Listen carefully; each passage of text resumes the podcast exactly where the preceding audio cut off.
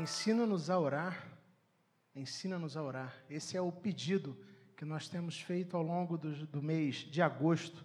A série de mensagens do mês de agosto, ela trata exatamente desse nosso pedido, do nosso desejo de aprender com o Senhor como nós devemos buscá-lo em oração. Nós já demos alguns passos, dissemos que esse, na verdade, esse pedido, ele surge de uma conversa dos discípulos com o próprio Senhor, relatada lá no Evangelho de Lucas, capítulo 11, onde os próprios discípulos de Cristo pediram para Jesus para que ele lhes ensinasse como eles deveriam orar.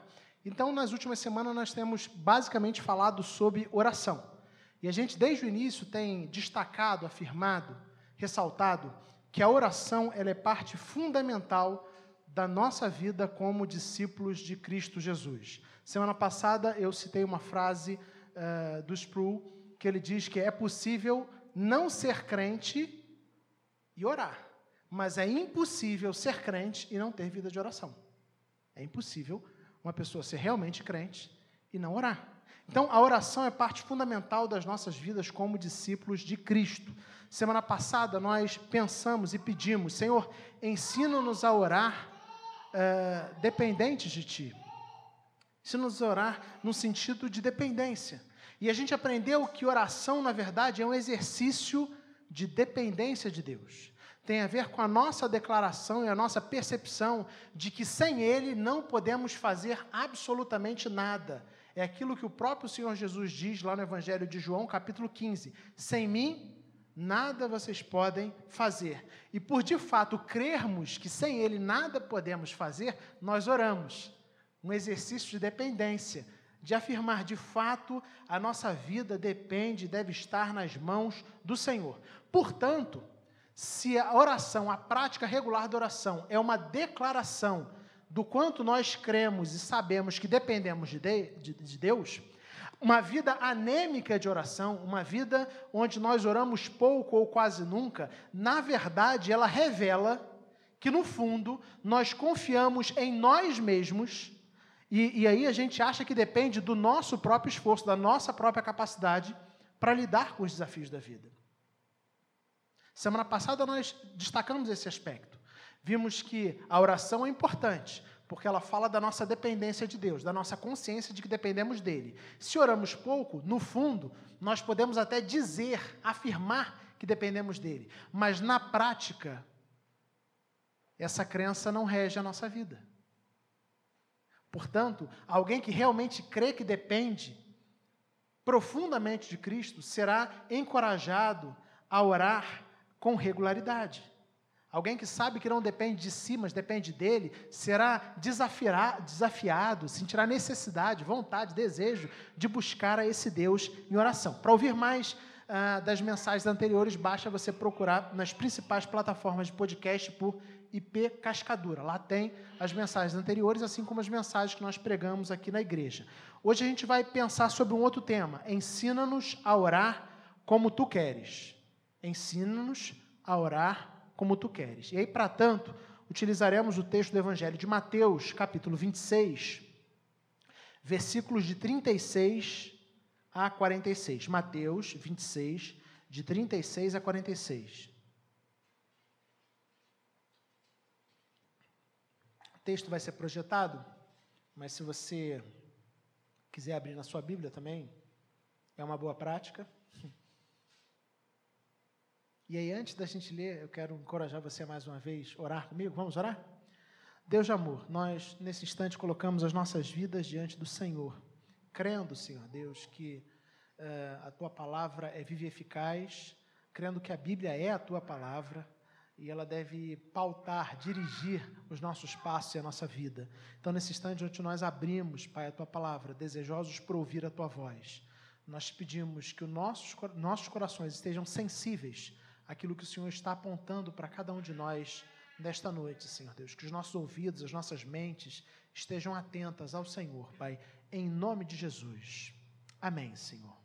Então, ensina-nos a orar como tu queres, Mateus 26, versículos de 36 a 48, onde nós lemos assim: Então Jesus foi com seus discípulos para um lugar chamado Getsemane e lhes disse: Sentem-se aqui enquanto vou ali orar.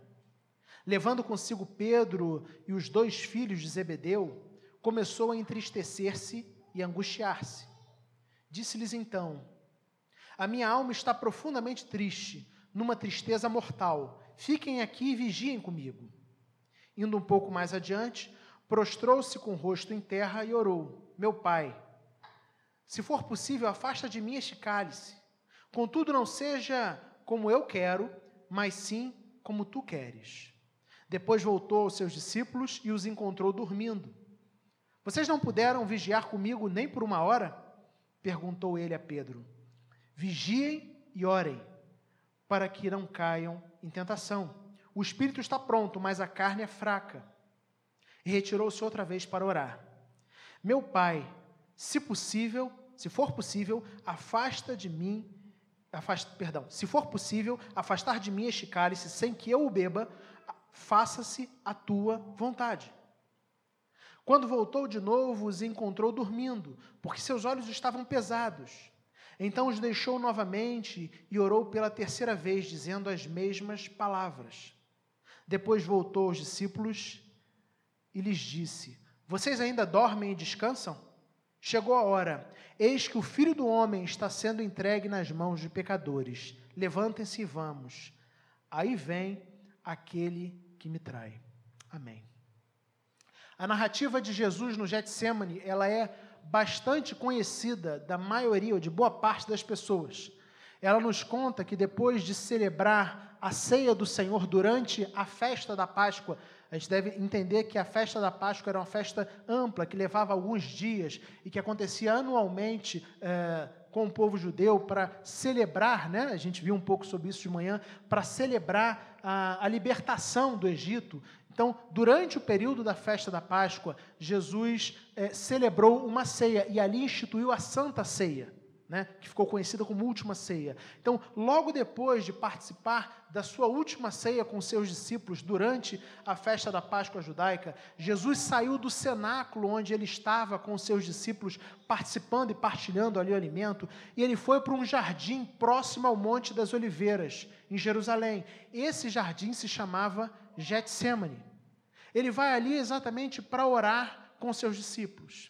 É interessante perceber que Cristo já tinha a plena consciência, ele sabia que se aproximava a hora, o momento, em que os seus acusadores iriam prendê-lo injustamente.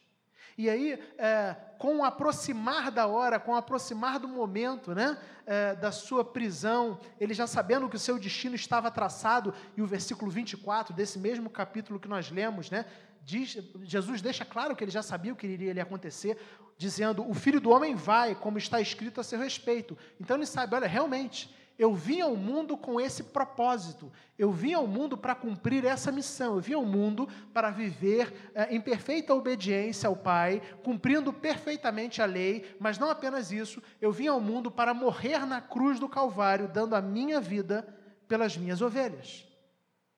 Então, no versículo 24, Jesus diz: O filho do homem, se referindo a si mesmo, a si próprio, dizendo: O filho do homem vai, como está escrito a seu respeito. Então, desde o Antigo Testamento já existiam profecias que falavam que Jesus iria vir, que ele iria morrer eh, na cruz no lugar eh, dos seus eh, discípulos, dos seus seguidores, do seu povo. Contudo, embora Jesus soubesse disso, embora ele tivesse consciência disso, mesmo consciente do que iria acontecer, isso não quer dizer que aquele momento não tenha sido marcado por tristeza e angústia. Jesus sabia que se aproximava o momento onde ele seria preso? Sim. Uh, esses eventos aqui, cronologicamente falando, aconteceram na, na, na, semana, a gente pode dizer assim, última semana, né, entre aspas, né, na última semana de, de morte, antes, antes da morte de Jesus. Né? Então, na quinta-feira, quinta-feira à noite, Jesus se reúne para começar a celebrar a Páscoa com seus discípulos, institui a ceia, e depois dali ele sai. E a gente sabe que na sexta-feira Jesus já é crucificado. Né? Na sexta-feira seguinte, no dia seguinte a esse evento. Então Jesus sabia o que se avizinhava, ele sabia o que esperava por ele. E nesse momento, marcado por tristeza e angústia, ele vai ao Getsemane e leva consigo seus discípulos para orar. E a gente começa lendo os versículos de 36 a 38, quando a gente encontra o seguinte nas Escrituras: Então Jesus foi com seus discípulos para um lugar chamado Getsemane e disse-lhes: Sentem-se aqui enquanto vou ali orar. Mas não apenas isso, ele continua dizendo: Levando consigo Pedro e os dois filhos de Zebedeu, começou a entristecer-se e a angustiar-se. Disse-lhes então: A minha alma está profundamente triste, numa tristeza mortal fiquem aqui e vigiem comigo. A experiência do Getsemane foi ímpar na caminhada no ministério de Cristo. Um momento de profunda tristeza, um momento de profunda agonia. A gente sabe que nesse momento, é no Getsemane orando, que eh, no, no Evangelho paralelo fala que ele está ali sofrendo uma grande angústia. Ele se sente abandonado por Deus. Ele sabia o que se avizinhava, ele sabia toda a dor, ele sabia que ele teria que levar, ele que é 100% puro, santo e perfeito, teria que levar sobre si os nossos pecados. E a gente costuma falar que Jesus sofreu muito na sua morte, e de fato ele sofreu na sua morte, mas entenda uma coisa: o sofrimento de Jesus não foi apenas físico. O sofrimento de Jesus foi diferente do, do sofrimento é, vivenciado pelos outros dois malfeitores que foram crucificados, um à sua direita e à sua esquerda. Porque Jesus não estava apenas sofrendo na sua carne, né, a realidade da morte, mas Jesus também estava sofrendo porque ele é atribuído a ele, que é justo, santo e perfeito, os pecados que são nossos. Então, os nossos pecados foram atribuídos a Cristo naquele instante. E ali naquele instante, Cristo sofreu a ira de Deus no nosso lugar. Essa é a figura. Então, Jesus sabia o que estava por vir. Ele sabia que seria um momento extremamente desafiador, muito difícil. E por isso ele começa, antes desse momento, antes de ser é, preso, antes de ser julgado, ele já começa a se entristecer, ele começa a se angustiar. É interessante porque nem sempre a gente percebe essa realidade. O fato de você saber que algo ruim vai acontecer não previne você de, você, de sentir angústia, de sentir tristeza. É, às vezes a gente acha, não, já sabe o que vai acontecer. A gente sabe o que vai acontecer né, em algumas circunstâncias da nossa vida, mas ainda assim, por mais preparados que nós estejamos ou achemos que estamos, né, quando a gente vivencia a circunstância, é sempre muito doloroso. Por exemplo, a perda de alguém que está muito doente. Talvez você já tenha perdido alguém que estava muito doente, onde você aos poucos sabia, foi se convencendo da percepção e, da, e tendo clareza de que aquela pessoa não iria, se, não iria resistir à doença, não iria voltar para casa, não iria voltar à vida normal, não iria voltar ao seu convívio. E às vezes a gente conhece pessoas que passam assim durante meses, talvez até anos. E aí, quando a pessoa morre, né, tem aquela pessoa que diz: Não, mas eu já tinha me preparado para isso. Será que de fato existe a possibilidade de a gente realmente se preparar para esse tipo de evento? Me parece que é impossível a gente evitar determinados sofrimentos. Foi assim com Jesus. No momento que antecede a sua crucificação, ele está angustiado. Ele sabia exatamente o que iria acontecer. Ele está triste, ele está angustiado. Mas algo, que eu acho interessante, importantíssimo para a gente pensar, é que eu, eu creio que nesse, nesse aspecto aqui, a gente aprende algo muito importante com Jesus, e grava bastante o que eu vou dizer. Nós precisamos de parceiros de caminhada que se tornam parceiros de oração. Nós precisamos de intercessores. No momento de maior agonia do seu ministério, da sua vida aqui no mundo. Jesus não realiza, não passa por esse momento sozinho. E olha que ele é o Deus Filho. O texto nos diz que ele sai, vai para o Getsemane para orar, né? o versículo 36 diz, diz que ele vai com os discípulos para orar. E, alguns discípulos sentam, ele fala assim, eu vou orar, mas ele não vai sozinho orar. Ele chama é, Pedro e os dois filhos de Zebedeu, e ali com Pedro e com os dois filhos de Zebedeu, né, que eram os mais próximos a ele, ele começa a se entristecer e se angustiar. Mas mais do que isso, quando a gente lê o versículo 38, a gente percebe que Jesus partilha com seus amigos próximos, com seus irmãos próximos, a sua dor, a sua angústia. Notem o que o texto diz: Disse-lhes então: A minha alma está profundamente triste, numa tristeza mortal. E ele continua dizendo: fiquem aqui comigo. Perdão, fiquem aqui e vigiem comigo. Jesus não queria vivenciar esse momento tão delicado, tão desafiador da vida dele, da caminhada dele, do ministério dele, sozinho. Ele se cercou de pessoas amadas, de gente querida, de gente que caminhava com ele, de gente que vivia com ele.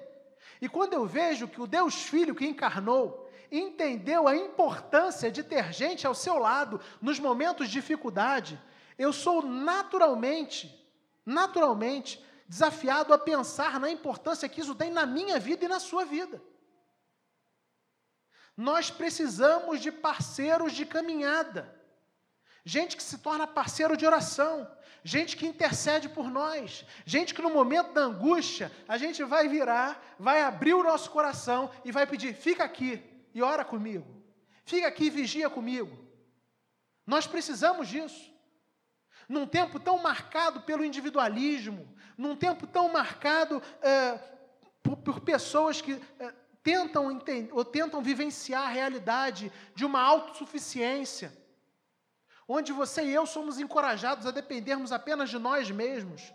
Nós somos lembrados pelo próprio Senhor Jesus da importância de termos gente ao nosso lado que caminha conosco, gente que se torna parceiro de oração, gente que se torna intercessor, gente que ora pelas nossas circunstâncias, gente que ora pela nossa dor, gente que ouve as nossas lamúrias, gente para quem a gente abre o nosso coração. E eu acho absolutamente fantástico que Jesus se mostre vulnerável. Ele poderia simplesmente se mostrar alguém, como nós muitas vezes fazemos, né? Às vezes nós estamos destruídos por dentro mas talvez por medo de nos expormos ou do que vão pensar da gente, nós fazemos aquela cara de paisagem. E aí, quando pergunta, e aí, como é que você está? Não, a gente se preserva. A gente não fala das nossas dores, não fala da nossa vulnerabilidade, não fala da nossa fraqueza. Me parece que o caminho do Evangelho é outro. O caminho do Evangelho aponta para a necessidade da gente ter gente caminhando com a gente, sempre. Mas não apenas isso, de ter gente que ore pela gente. Gente para quem a gente abre o coração. A gente fala das nossas fraquezas. Fiquem aqui e vigiem comigo. Foi o que Jesus disse aos seus discípulos. Se o Deus Filho cercou-se de pessoas queridas na hora da angústia, Será que você e eu não deveríamos fazer o mesmo?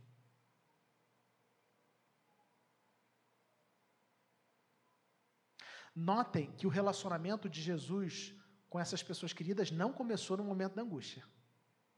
Começou antes. Foi uma caminhada, um relacionamento cultivado, profundo, amizade, companheirismo, estar junto, conhecer, ouvir, celebrar, participar dos bons dias, dos dias de festas. E agora, quando chegam os maus dias, os discípulos estavam com ele. E ele não hesita em falar. Ele abre a boca e demonstra toda a vulnerabilidade, dizendo: Fiquem aqui, vigiem comigo.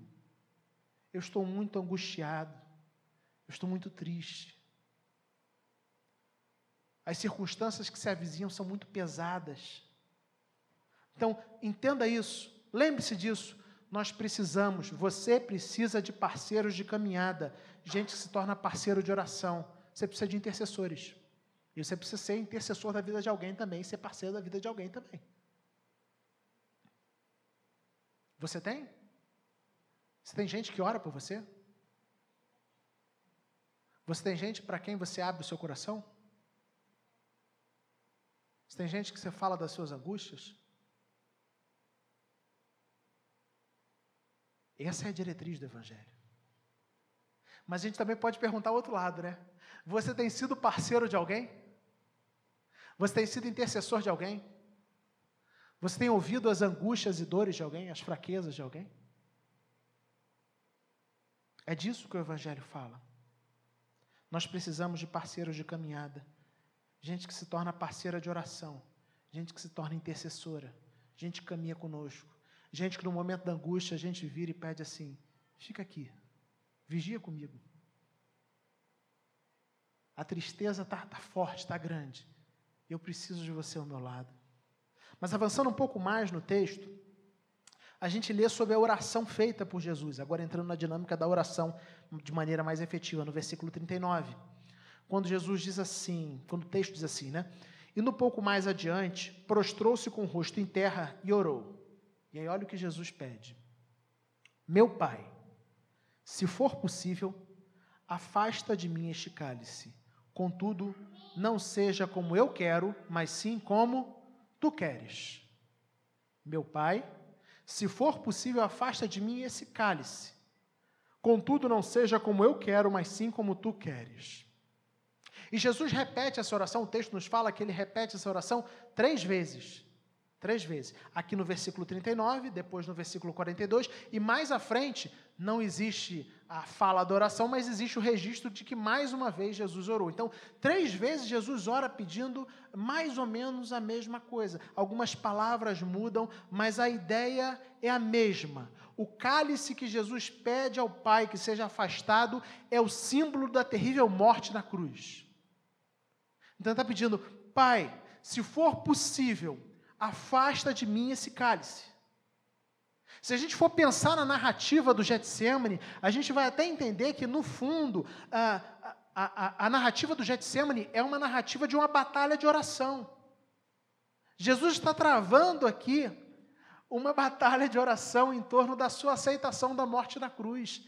Ele sabia que iria acontecer, ele veio com essa missão, mas conforme isso foi se aproximando, se tornou profundamente desafiador para ele. Mas notem que a fala de Jesus não aponta para a renúncia da sua missão. Não, não aponta. Jesus não está falando assim: olha, eu desisti, pai.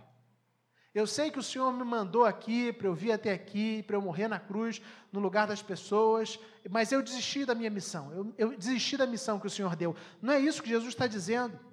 O fato é que, diante de tanta angústia e dor, ele simplesmente pergunta ao Pai, ao Todo-Poderoso, dizendo assim: Pai, todas as coisas são possíveis ao Senhor, o Senhor pode todas as coisas. Existe uma outra forma de eu cumprir essa minha missão, sem que seja necessário eu tomar o cálice?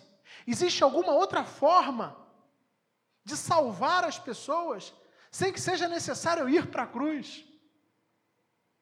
A gente sabe biblicamente que não próprio texto bíblico diz que sem derramamento de sangue não há remissão de pecados.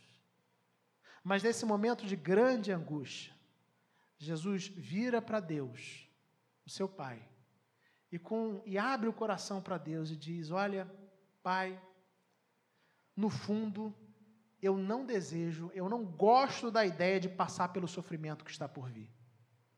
Eu entendo a nobreza da missão, eu estou comprometido com essa missão. Jesus, de fato, estava profundamente comprometido com a missão.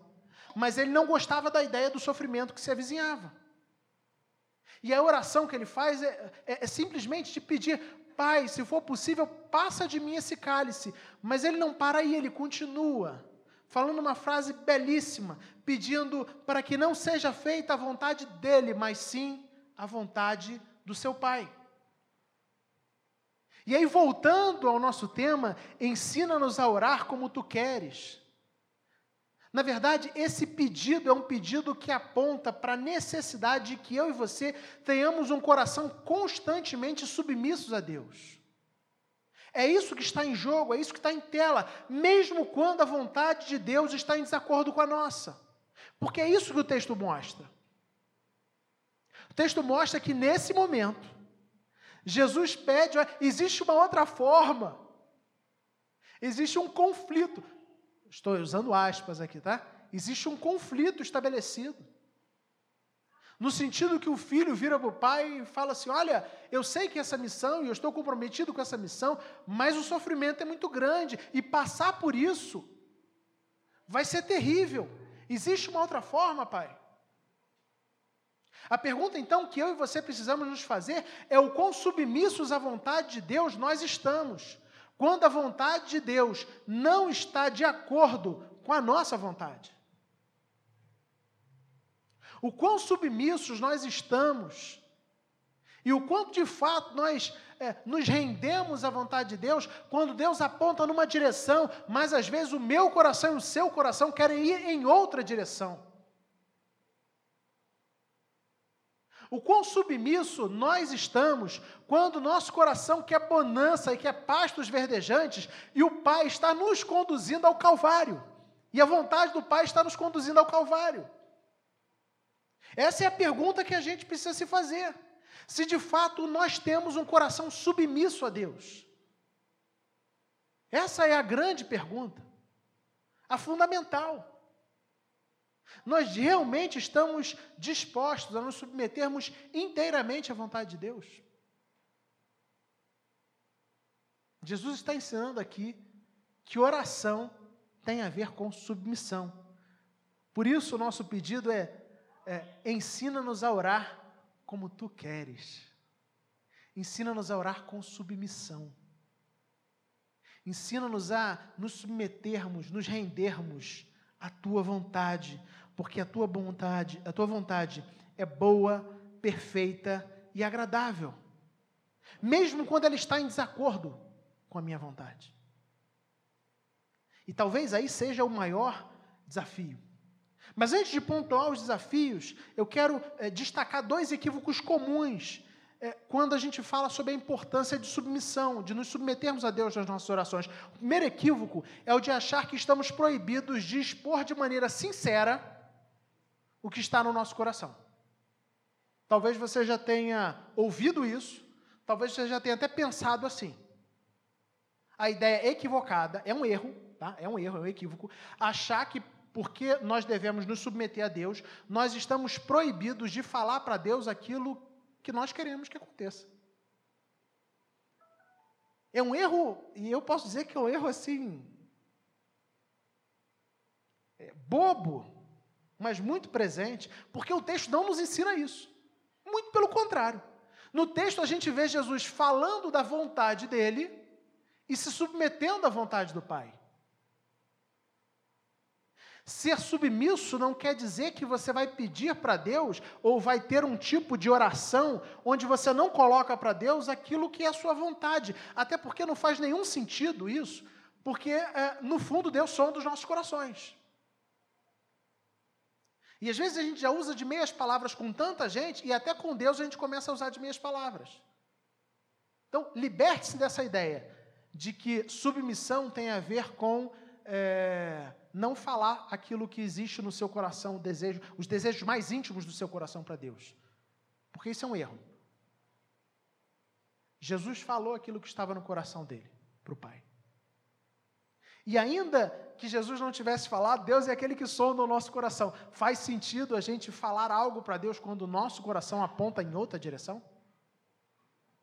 Faz realmente sentido? Então, primeiro equívoco. Equívoco de achar que nós estamos proibidos de expor de maneira sincera aquilo que está no mais íntimo dos nossos corações, né? Isso aí é um, é um grande equívoco. Segundo equívoco, o segundo equívoco é usar o discurso da submissão para esconder a nossa falta de fé. E aí presta bastante atenção. O pessoal da igreja presbiteriano adora fazer isso. Esse é o nosso pecado. Escondemos falta de fé atrás do discurso de submissão a Deus. Às vezes a gente não acredita que Deus tem de fato poder para fazer, e ao invés de a gente orar para Deus fazer algo, a gente começa a orar, Senhor, que o Senhor faça a sua vontade, que o Senhor faça a sua vontade, que o Senhor faça a sua vontade. Jesus ora pedindo que Deus faça a vontade dele no que tange a vida dele, Jesus Cristo. Mas quando ele intercede por outros, ele pede: Senhor, cura Fulano, Senhor, liberta Cicrano. E a gente tem que começar a pensar nisso. Deus está obrigado a fazer o que a gente pediu? É evidente que não. Mas a gente tem que aprender a orar. É isso que nós estamos fazendo. Ensina-nos a orar. Então, esse, essa ideia de, de, de, de, esconder né, a falta de fé atrás de um discurso de submissão é muito, muito presente, principalmente no nosso meio. Nossos irmãos de outras denominações têm outros pecados que não são esses. Pelo menos não normalmente. Mas esse é um pecado muito presente no nosso meio. Pelo menos eu sinto isso. Quantas vezes nós oramos sem de fato crer que Deus pode fazer algo? Quantas orações você já fez sem realmente acreditar em Deus? Eu vou confessar a vocês o pecado. Eu já fiz muitas. Muitas. Deus tenha misericórdia de mim. Lembro que, certa feita, uma pessoa orava pela cura de uma pessoa e a pessoa. Deus é bom. E Deus curou a pessoa, na graça dele. E a pessoa ligou para mim e falou: Rafael, fui curado, não sei o quê, pá. Mas o meu sentimento no coração, o primeiro sentimento, eu estou compartilhando com, com pesar mesmo, confissão de pecados, tá, irmãos? De púlpito, confissão de pecados. O primeiro sentimento que veio ao meu coração era aquele sentimento assim: Senhor, será que essa pessoa já pediu uma segunda opinião com o médico? Será que esse exame, esse novo exame foi bem feito? E aí, depois de pensar nisso e de me ouvir falando isso, claro que eu não falei isso, né? Para fora a gente faz a declaração de fé, né? A gente fala, Amém, irmã, é por isso que nós oramos. Mas às vezes o nosso coração é um coração profundamente incrédulo. Profundamente incrédulo. E aí, quando eu percebi isso, eu falei: Senhor, tem misericórdia da minha vida. Porque às vezes eu orei por essa pessoa, e se eu orei por essa pessoa, e eu creio que o Senhor tudo pode fazer, quando essa pessoa vem falar para mim a respeito da cura dela, o primeiro sentimento que deveria existir no meu coração é o sentimento de glorificar a Deus e não de perguntar se essa pessoa teve uma segunda opinião de um segundo médico. Mas nós nos escondemos atrás da fala do seja feita a tua vontade. Não estou negligenciando que a gente deva se render à vontade de Cristo. Hoje a gente está falando sobre submissão. É importantíssimo estarmos submissos. Mas a gente tem que tomar muito cuidado.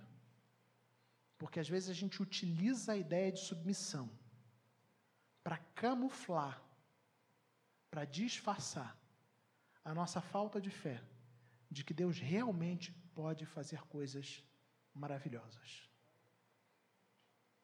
É isso que está em jogo.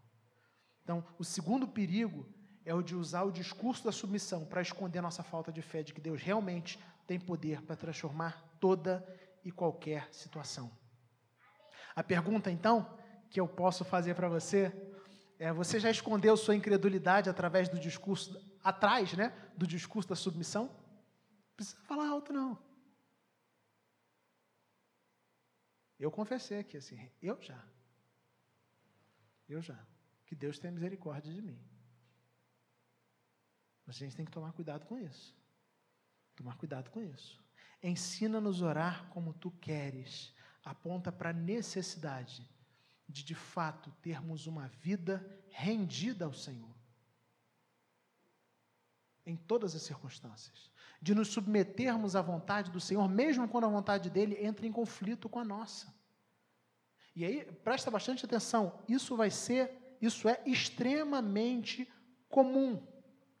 Extremamente comum. É extremamente comum que a vontade de Deus entre em conflito com a sua. É extremamente comum que a vontade de Deus entre em conflito com a, em conflito com a minha. Se na semana passada a palavra-chave da mensagem do domingo passado era dependência, hoje, quando a gente pede ao Senhor, ensina-nos a orar como tu queres, nós estamos destacando a importância da submissão. Num tempo onde as pessoas defendem de maneira feroz a liberdade, no nosso tempo as pessoas defendem muito a ideia de liberdade, né? Uma liberdade assim, sem limites, sem, sem rumo. A ideia de autonomia é muito presente no nosso tempo. A ideia de independência. Esses são falsos deuses da nossa era.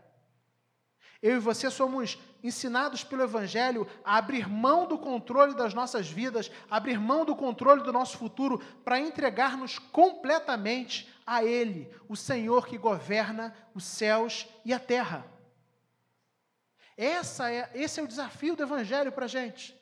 A gente abrir mão do controle e a gente se render a Ele, se submeter a Ele.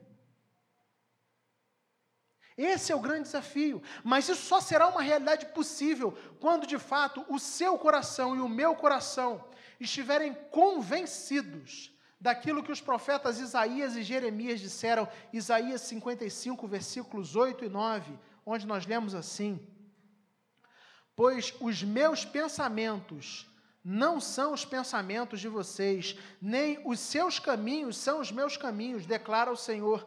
Assim como os céus são mais altos do que a terra, também os meus caminhos são mais altos do que os seus caminhos, e os meus pensamentos são mais altos do que os seus pensamentos. Quando eu e você estivermos convencidos disso que Deus disse lá por meio do profeta Isaías, aí a gente consegue, quando isso se torna uma realidade, quando de fato a gente crê que Deus tem o melhor caminho, que a vontade dele é boa, perfeita e agradável, que os pensamentos dele são maiores e melhores do que o nosso. Quando a gente entende isso, aí sim a gente se submete. Mas também Jeremias 29, 11.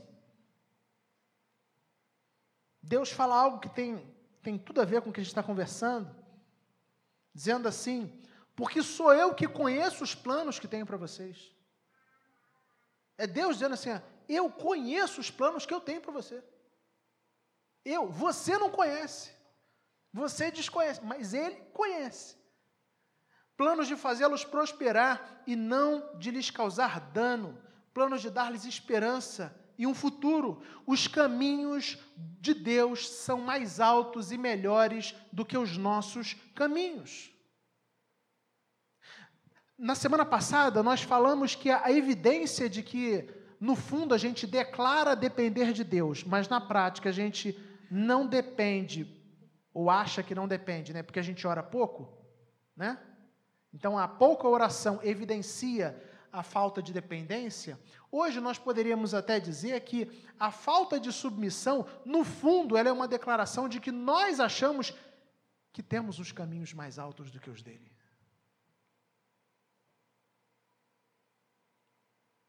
No fundo, essa é uma crise que todos nós temos com Deus. Porque para a maioria das pessoas, oração é uma forma de forçar Deus a fazer a sua vontade. Não foi assim que você foi ensinado? Para a maioria das pessoas, orar é forçar Deus a fazer a sua vontade. Afinal de contas, a Bíblia diz que a sua vontade, a sua mesmo, e a minha vontade são boa, perfeita e agradável. É isso que a Bíblia diz? A Bíblia diz que a nossa vontade, os nossos planos são mais altos do que o dele. E por isso, Deus deve fazer sempre a nossa vontade na oração. É assim? Então, por que que eu e você continuamos vivendo e orando como se orar fosse convencer Deus a fazer a nossa vontade?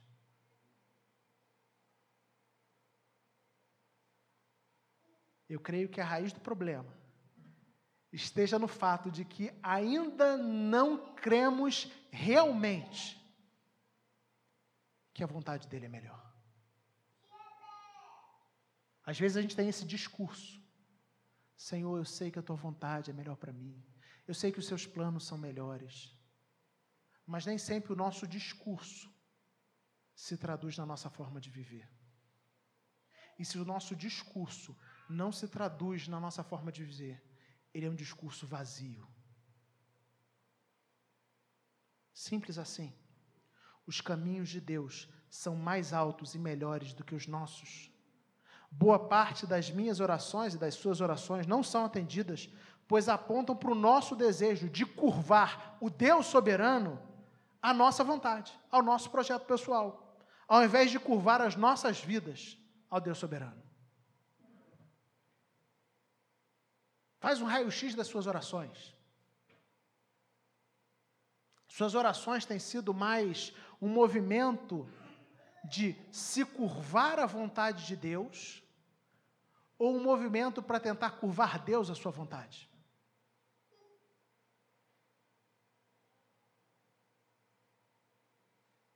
Isso diz muito sobre quem realmente nós acreditamos que tem os melhores planos. Então, ore hoje, Senhor, que eu não que não seja como eu quero, e sim como tu queres. E creia de fato que os caminhos de Deus são mais altos e melhores do que os seus, os planos de Deus são melhores do que os seus. Eu não estou dizendo que os planos de Deus vão trazer sorriso no rosto sempre, porque no texto que nós lemos, os planos de Deus não trouxeram sorriso no rosto para Jesus. Percebem? Não trouxeram. Os planos de Deus conduziram Jesus ao Calvário. E talvez os planos de Deus conduzam você e a mim ao Calvário. Mas se são planos de Deus, são melhores do que os nossos planos. E porque nós cremos que são melhores do que os nossos planos, pode até ser difícil, mas a gente se submete, por crer que os planos dele são melhores do que os nossos. Mas se nós não crermos nisso, será impossível nos submetermos. Aí as nossas orações, ao invés de um exercício de submissão, serão tentativas de curvar o soberano à nossa vontade. Você tem orado para curvar Deus à sua vontade? Ou você tem se curvado à vontade de Deus? Quando a gente lê os Salmos, a gente aprende algo fantástico a respeito de oração. Eu sei que a gente não lê um salmo hoje, mas depois em casa você pode ler com calma. Muitos dos salmos nós vemos o salmista chegar com o coração profundamente angustiado na mão de Deus, na presença de Deus.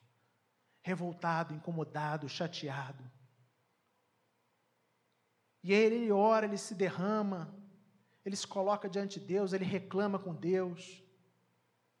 E depois de um período de quebrantamento, a gente vê o mesmo salmista terminando a oração, terminando o salmo, declarando a confiança, exaltando a Deus, dizendo coisas do tipo: no tocante a mim, confio na tua graça, confio no teu amor. A oração é muito mais um instrumento para transformar você e a mim do que para curvar Deus à nossa vontade. Não use oração como uma forma de curvar Deus à sua agenda. Se curve a agenda dele. Esse é o desafio que nós precisamos fazer. Vamos orar? Com sua vida diante de Deus.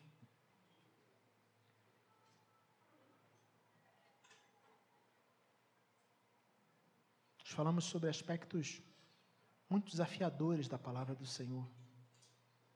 Submissão não é fácil. Porque ela coloca em xeque os nossos projetos, os nossos sonhos, os nossos desejos. Coloca em xeque aonde nós queremos ir, o que nós queremos fazer, o que nós queremos ser.